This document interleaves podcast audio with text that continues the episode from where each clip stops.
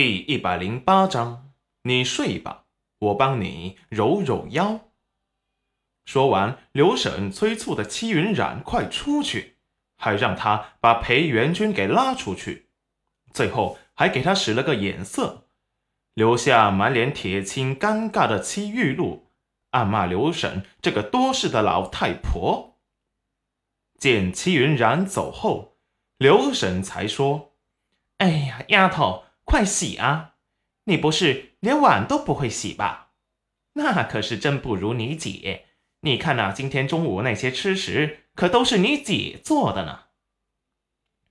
戚玉露见他老是拿戚云染跟他比，还觉得他比不上戚云染，心头闪过恼怒。多管闲事的老太婆，她恨死她了！谁要帮戚云染洗碗了？她是想跟着裴大哥进来，多些相处的机会。一时羞愤交加，脸色阴沉的洗起碗来。齐云染和裴元君走出去后，齐云染的腰有些不舒服，毕竟一下子做了这么多人的饭菜，站了一个上午，还是很累的。正想回房间休息一下，裴元君就跟着进了房间。齐云染刚躺下，裴元君就走上前。齐云染懒懒的看了他一眼。你做什么？出去，我想休息一下。裴元君见齐云染疲惫的面色，心疼的看了他好几眼。你睡吧，我帮你揉揉腰。齐云染没出声，裴元君就当他答应了，轻柔的替他揉了起来。感觉到腰间的力道。齐云染累得睁开眼，扫了他一眼，腰间被他揉得很舒服，便任由他去了。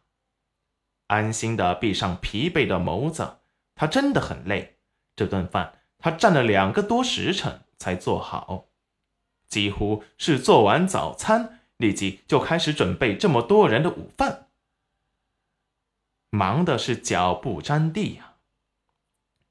闭上眼睛。都感觉到自己疲惫的，立即能睡过去。裴元君感觉到手中的温软，忍不住放轻了力道，不忍吵醒他睡觉，在他唇角印下一吻后，轻手轻脚的把房间的门打开出去了。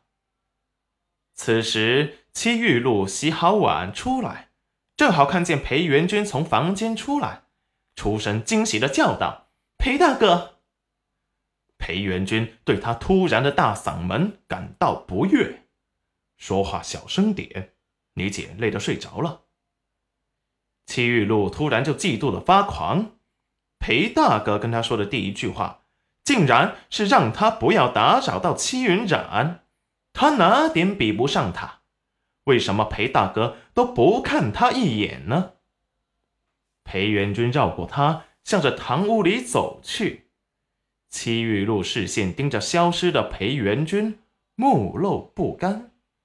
裴大哥本来就该是他的，他要去找娘，让他去找，让他去找戚云染说说，让他把裴元君让给他。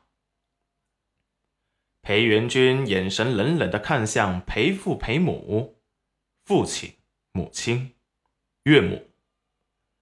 韩秀秀被裴元君的眼神盯着，有些发虚。为什么这么看着他？他只是实话实说。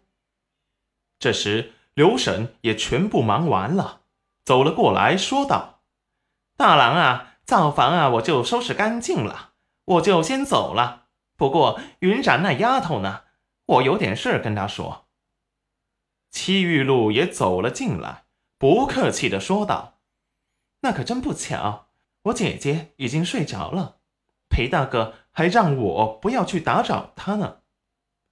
他其实是故意说出来，让裴母和杭秀秀听听。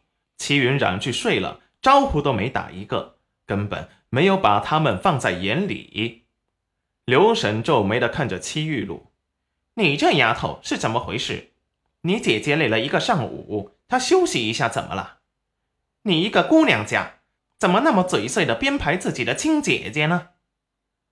戚玉露被人看穿心思，当众说了出来，顿时觉得很难堪，不自然的解释道：“我，我只是说姐姐嫁了个好夫君，裴大哥宠着她罢了，没有别的意思。”裴元君也皱了眉头，不悦的说道：“跟着你姐姐的叫法，你该叫我姐夫才对。”